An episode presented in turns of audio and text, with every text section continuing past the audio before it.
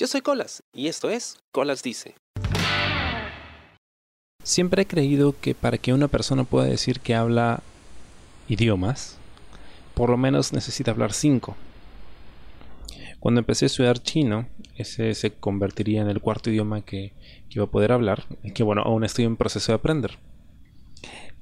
Y luego se dio la oportunidad de estudiar finalmente lenguaje de señas, que era algo que yo tenía en mente desde hace mucho tiempo. Tengo una tía mía que lleva muchísimos años viviendo en México y hace labor social con personas sordomudas. Cada vez que ella eh, pues viene al país, conversamos acerca de la labor que hace y me muestra videos acerca de el trabajo que hace con esas personas y cómo se comunican a través del lenguaje de señas. Entonces siempre me llamó la atención finalmente se dio la oportunidad de meterme a un taller y aprender lenguaje de señas peruano. Porque sí, a pesar de que eh, se entiende que el lenguaje de señas es el lenguaje universal, la verdad es que no es tanto así. Cada país tiene su propia versión del lenguaje de señas y de hecho en, en el Perú hay varias versiones. ¿no? Hay una, digamos, institucionalizada, entre comillas, pero hay muchos grupos que pues con el tiempo han creado su propio lenguaje de señas. Y esto es porque nunca se le prestó atención al tema aquí en Perú, sino hasta mediados del siglo pasado. Y hasta ese punto no había un lenguaje de señas. O sea, los sordos y los sordomudos, los que tenían algún tipo de discapacidad auditiva, tenían que ingeniárselas para comunicarse. Imagínate lo frustrante que debe haber sido el hecho de que nadie te puede enseñar cómo comunicarte. Y no poder aprender porque no te puedes comunicar. Y el hecho incluso de que muchas personas creyeran de que había algo malo contigo, ¿no? De que tenías quizá algún problema de retardo eh, o algo así porque no te comunicabas, no hablabas. Pero no lo hacías porque no podías escuchar. Generalmente eso es lo último que los padres piensan, ¿no? Piensan de que, ah, seguro tiene retardo o algún problema en el cerebro. Bueno, sí, tiene un problema que es que no pueden escuchar pero eso no significa que no puedan y no quieran comunicarse. Así que me metí a este curso, el cual sigo llevando, porque hay muchísimo que aprender. Y ha sido toda una experiencia, sobre todo entender que esta es una problemática realmente seria. En el Perú hay más de medio millón de personas con discapacidad auditiva. Más de medio millón. Es increíble. Y la mayoría de personas no tienen oportunidades porque primero no hay colegios donde enseñen enseñas, ¿no? La mayoría de colegios pues están pensados para personas que son oyentes.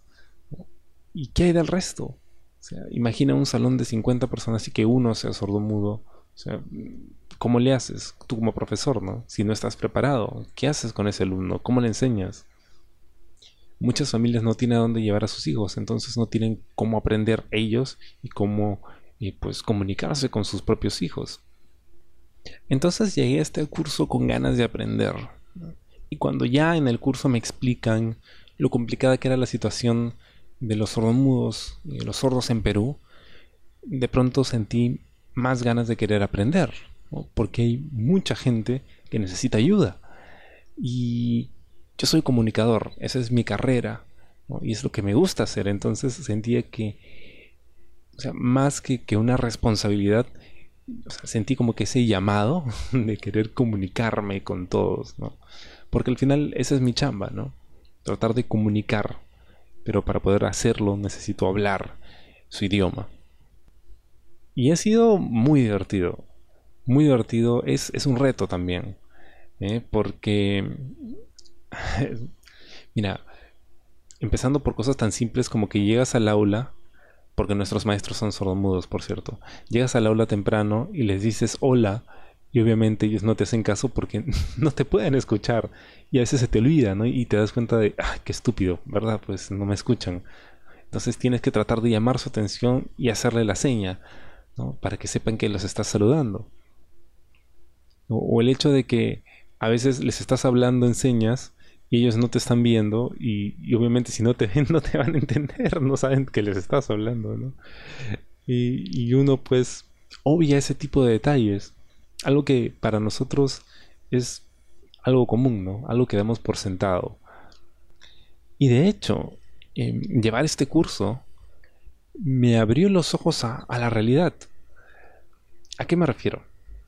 No sé si te ha pasado, pero a veces cuando empiezas a, ver un tema o, a meterte en algo o a estudiar algo, a practicarlo, de pronto empiezas a notarlo a tu alrededor. Yo, hasta donde recuerdo, eh, creo que jamás había visto gente hablando en lenguaje de señas en la calle. Jamás.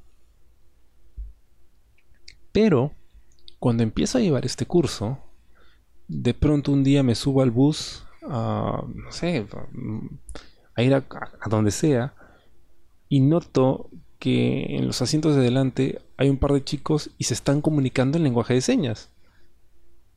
Y eso nunca me había pasado. Y de repente, un par de semanas después, estoy esperando el, bus para ir a, clase de señas. Y en la cola, delante mío, hay un señor que está hablando por videollamada con la que, no sé, asumo era su esposa. Y estaban hablando por lenguaje de señas. ¿no? En una videollamada. Y se entendían perfectamente y, era, y lo hacían muy rápido y era muy fluido. Wow, wow. O sea, es, digamos, no es algo imposible de que suceda. es, algo hasta obvio que la gente pueda comunicarse a través de una videollamada en señas. Pero el hecho de verlo, Es wow, o sea, sí pasan estas cosas, sí existe. Y de pronto tenía más ganas de hacerlo. Y ya no se sentía como una carga, al contrario, iba con entusiasmo a querer aprender más señas, y y me pasaba y me sigue pasando que, bueno, todos mis maestros ahí, salvo por un par, son sordomudos, entonces eh, se comunican entre ellos en señas. Y obviamente utilizan señas mucho más avanzadas que aún no nos están enseñando. Pero cuando ellos están hablando, yo me les quedo viendo y trato de entender qué cosas están diciéndose, ¿no? Y veo las señas que usan y las trato de aprender. Entonces, durante la clase, cuando nos piden hacer oraciones o explicar algo en señas, yo meto esas cositas, ¿no? y, obviamente me llaman la atención porque todavía no, no tocan, pero no puedo evitarlo porque quiero seguir aprendiendo. Y es, es un mundo nuevo de posibilidades.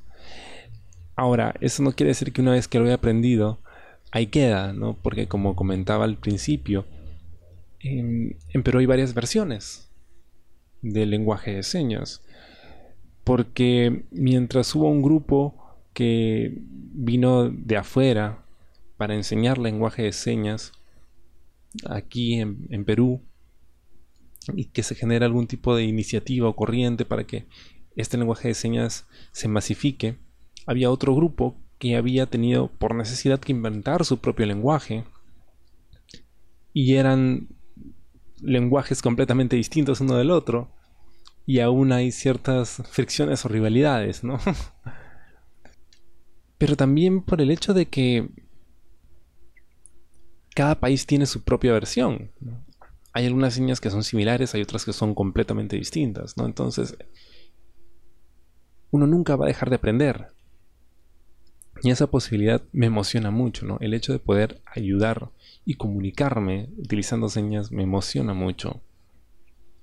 Creo que es algo que debería enseñarse en todas las escuelas. Por supuesto que sí, por supuesto que sí. Así como se enseña inglés y se enseña español, debería enseñarse lenguaje de señas. Creo que es algo que debería tener mayor relevancia, por supuesto que sí. Todos los canales de televisión deberían tener intérpretes en lenguaje de señas. Y creo que debería hablarse más de este tema. Porque no estamos hablando de un grupito, estamos hablando de más de medio millón de personas que necesitan comunicarse no tienen cómo. Y, el tema de comunicación para mí es algo que yo sí siento eh, urgente, ¿no? Sí siento esa necesidad de hacer.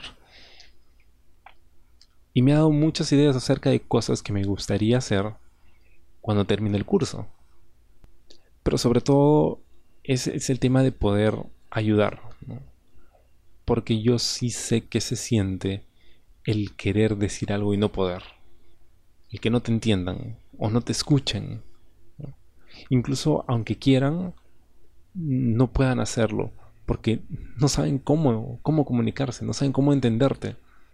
Imagina cosas simples eh, que nosotros damos por sentado, como por ejemplo eh, tomar un bus, o ir a algún lado a comer algo, o no sé, ir al banco, o a donde sea, ¿no? Incluso a la gente que es creyente, no ir a misa y no poder escuchar lo que te están diciendo. De repente te das cuenta de que todo, todo este mundo está creado para personas que tienen todos sus sentidos. Y si te falta uno, te jodiste. Porque probablemente no haya espacio para ti. Y tendemos a hacer eso, a marginarlos porque es más fácil. Es más fácil que darnos el trabajo de aprender un lenguaje solo para poder comunicarnos con ellos. Pero incluso el lenguaje de señas puede salvar vidas. Y nuestros maestros nos han contado algunas experiencias al respecto, de cómo eh, alguien pues se le ocurrió aprender o de repente tenía un familiar que era sordomudo y por ahí aprendió algunas señas y pudo ayudar a alguien más gracias a que sabía algo del lenguaje de señas y pudieron socorrerlo y salvarle la vida. Son situaciones que ocurren todos los días, pero para nosotros pasan desapercibidas. Y ojalá no fuera así. Pero no basta con sentarse y quejarse, ¿no? Hay que hacer algo al respecto. Y en mi caso, hacer algo al respecto era comprarme el pleito, ir al taller y aprender lenguaje de señas. Y si se puede ayudar a alguien a tener una voz, entonces quiero hacerlo y me gustaría que tú también. Espero te haya gustado el programa esta semana y conmigo será hasta la próxima. Yo soy Colas y esto fue Colas Dice. ¿Te gustó el programa? Sí. Suscríbete y comparte.